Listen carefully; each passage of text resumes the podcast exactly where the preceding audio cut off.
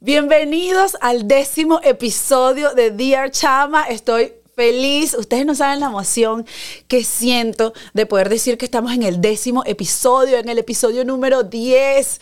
Porque cuando yo hice este podcast, yo dije, me comprometo hacer 10 episodios de Dear Chama para decir, tengo un podcast. Primero dije que los iba a grabar todos de una vez, luego grabé los dos primeros y no me aguanté y dije, no me voy a aguantar grabar 10 episodios para poder publicarlos, mejor voy publicando uno por uno. Me excusé por mucho tiempo para no arrancar el podcast. Entonces, celebro mucho poder tener este podcast aquí en YouTube en Apple Podcast, en Spotify y que ustedes puedan ser parte de esta comunidad tan linda, que me escuchan a través de la plataforma favorita. Así que muchas gracias por haber llegado hasta el episodio número 10 conmigo. Sé que vienen muchos más. Yo creo que ya, ya estoy comprometida con el podcast. Desde el principio estaba comprometida, pero llegar al episodio 10 es como que, chama, lo hiciste. Llevas 10 episodios publicados. Para muchas personas sonará poco, para mí es ha sido un reto grande que aplaudo de mi parte. Estoy contenta de verdad de decirlo. Muchas veces el episodio número 10 de Dear Chama. Episodio número 10. Episodio número 10 de Dear Chama. Esto es un éxito total para mí porque amo hacer este podcast.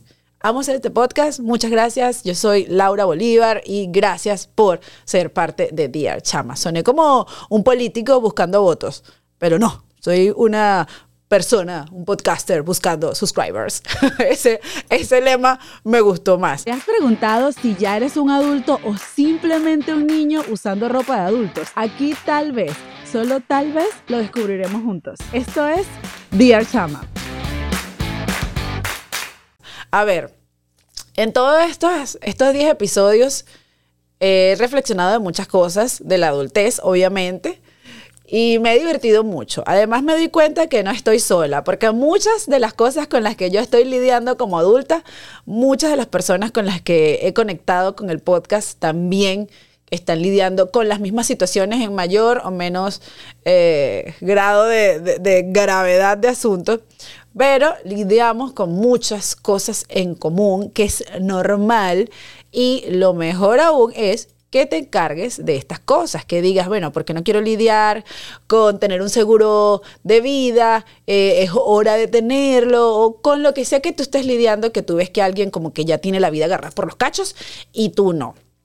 Una de las cosas que, me estuvo pasando recientemente, porque yo hablo mucho también, me baso en las cosas que, que me recién pasa, y yo digo, conchale, esto lo puedo usar para el podcast. Es que esta semana en el trabajo hubo como que muchas cosas. Yo creo contenido, no solamente para mí, sino para otras marcas. Y yo dije, quiero pedir un aumento de sueldo. Y eso es muy de adulto. Discutir esas cosas, usted tiene que tener una seguridad para pedir un aumento. Y yo dije, ya va, ¿cómo lo hago? Eh, porque empiezas a dudar de ti, de, de ti Empiezas a dudar de ti misma. Y no, tú tienes que saber tu valor. Tú, más que nadie, no puedes dejar que alguien le ponga el valor a lo que tú haces. Tú confía y dale valor a eso que tú haces. Muchas veces no confiamos en lo que nosotros, porque lo hacemos muy rápido. Creemos que no tiene valor. Lo haces rápido porque eres muy buena en eso y lo puedes hacer rápido, porque tal vez otra persona no lo puede hacer igual de rápido y bueno que tú, lo que sea que, que te toque hacer o lo que sea que te estés dedicando, ¿no? Entonces, date valor en lo que haces. Si vas a pedir un aumento, obviamente ya tienes que tener un cierto tiempo en la compañía o con quien estés trabajando. Y sé honesta contigo, ve las cosas que hacías al principio, ve lo que haces ahora. Y bueno, en mi caso me lancé, pero yo decía, ¿cómo lo hago? Imagínate que también estaba la duda si lo hacía personalmente, por email. Siempre es recomendable hacerlo personalmente pero con esto de la creación de contenido, pues yo estoy en un, ambiente completamente eh, online, entonces daba facilidad para mandar correos electrónicos, ¿no? Entonces ahí estoy eh, esperando respuesta. Pero lo cierto es que yo me armé de valor y yo digo, voy a redactar ese correo.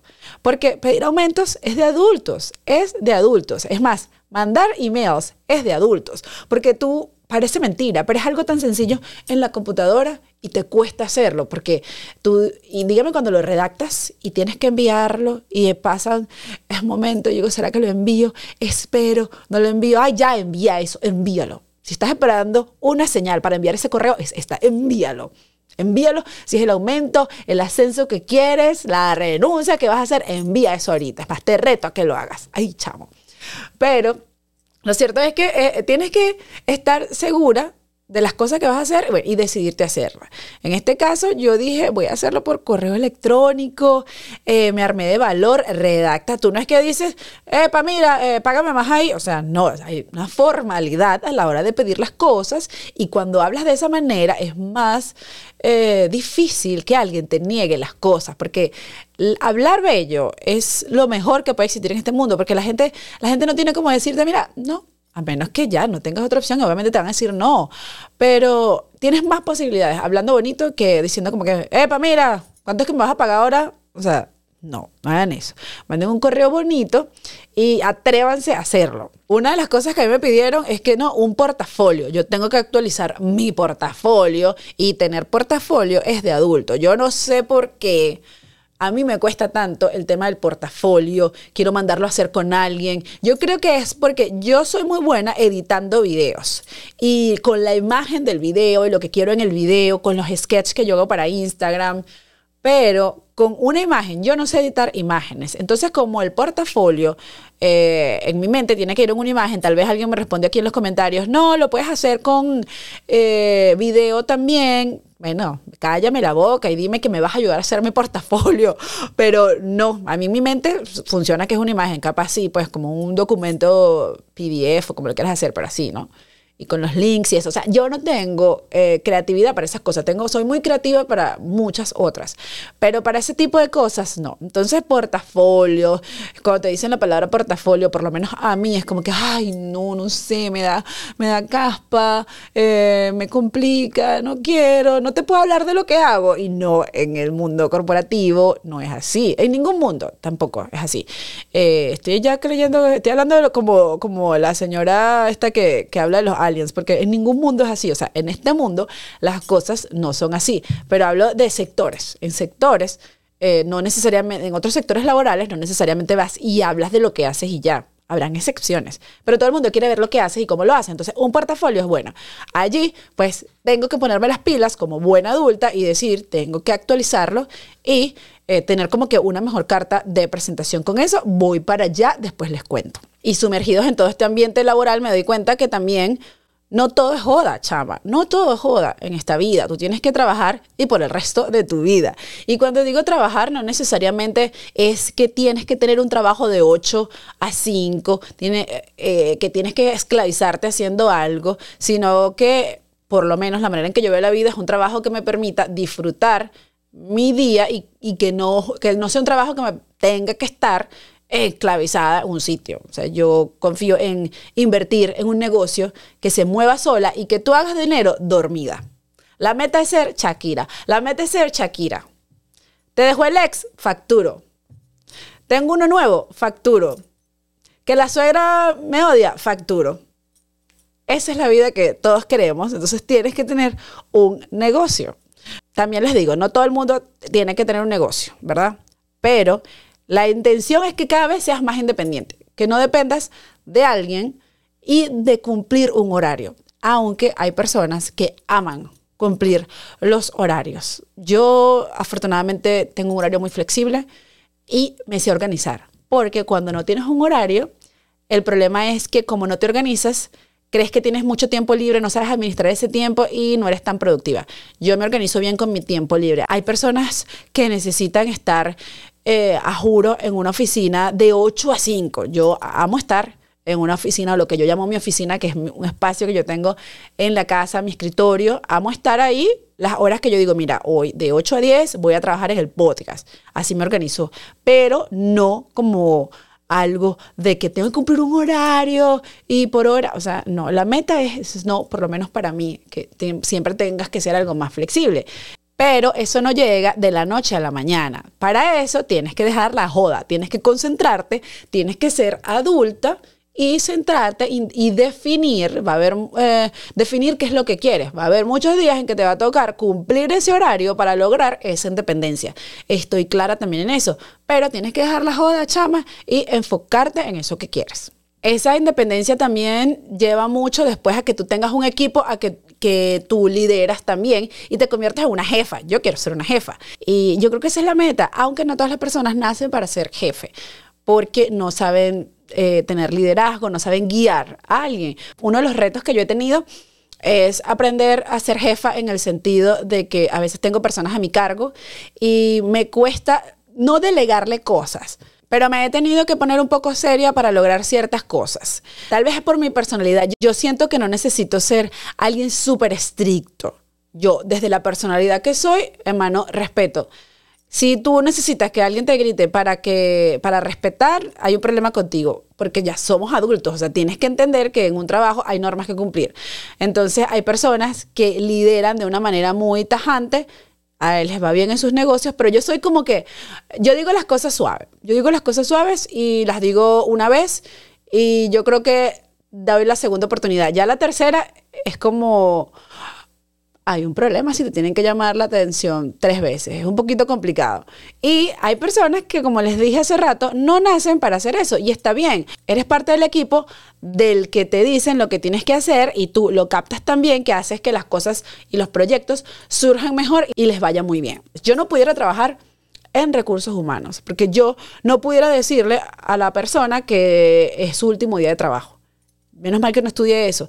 Tengo conocidos que lo hacen, debe ser difícil. Es más, me hubiese gustado preguntarles cómo es decirle a una persona, mira, hasta hoy trabajas.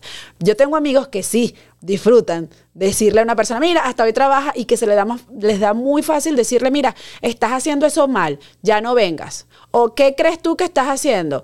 ¿Cómo se te ocurrió a ti eso? Yo soy más sutil cuando digo las cosas, pero le pregunté a uno de mis amigos, que yo sé que algunos son muy líderes, otros no tanto, pero a unos, a unos en particular les pregunté cómo hacen ellos con este tema del ambiente laboral para enviar correos y para pedir aumentos, si se les daba fácil. Uno me respondió, claro que se me da fácil, porque sé mi valor, porque el que no llora no mama, no se pierde nada con preguntar. Eso es verdad. Yo considero que no te puedes quedar en, ¿y será? ¿Tú crees que me lo dan? Claro, si no lo pides, no vas a saber si te lo dan o no. Arriesgate. Lo peor que puede pasar es que te digan que no y ya. Y ya, pero si tú preguntas y te dicen que sí, imagínate que te digan que sí, pues logras. Hay gente que nunca pregunta lo que quiere. O sea, yo creo que en algún momento yo me consigo a un productor con el que yo quiero trabajar no voy a decir el nombre porque eso me lo voy a conseguir. Yo me lo consigo en la calle y le voy a decir, prodúceme un show.